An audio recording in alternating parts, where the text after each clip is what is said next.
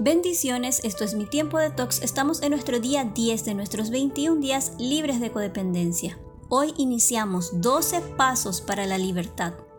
Romanos 7:18 nos dice, yo sé que en mí, es decir, en mi naturaleza humana, no existe nada bueno. Quiero hacer lo que es correcto, pero no puedo. El paso número uno es reconocer. Reconozco que soy impotente ante la vida de los demás y que mis sentimientos y emociones se volvieron incontrolables. Acepto que soy impotente hacia las decisiones, pensamientos y sentimientos de otras personas. Soy impotente sobre los resultados de la vida, las circunstancias. Cuando intento controlar a otros, las enloquezco y me enloquezco. Cuando reprimo mis pensamientos y sentimientos, me pierdo a mí misma. Reconozco también que necesito ayuda, que he utilizado máscaras para esconder lo que no quiero mostrar. Reconozco que no puedo cambiar mi pasado.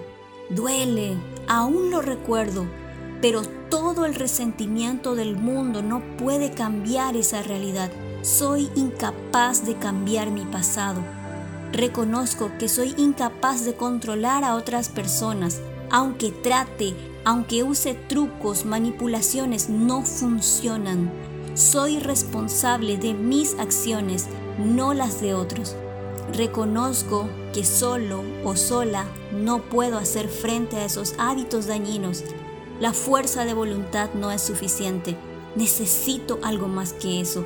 Necesito a Dios y necesito ayuda de los demás.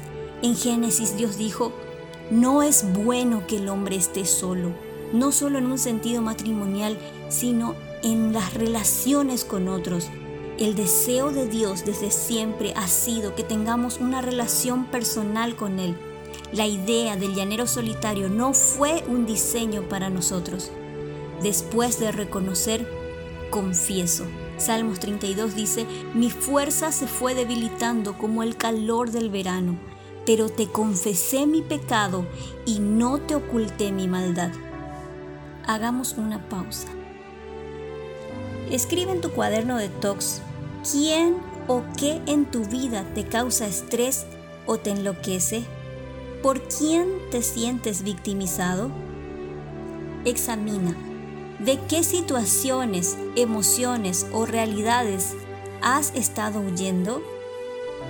Reflexiona.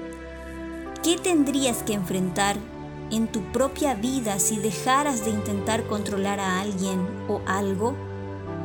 Reemplaza. Para recuperarnos de la herida y complejos en nuestra vida necesitamos la gracia de Dios.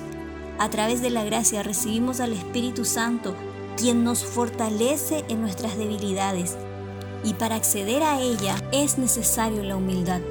Santiago 4:6 nos dice, Dios resiste al orgulloso, pero da gracia a los humildes. Recibe a Cristo en tu corazón, recibe la gracia y el favor de Dios. Y recuerda Isaías 57:18, he visto cómo han actuado, pero los sanaré, los guiaré y les ayudaré, y consolaré a los que lloran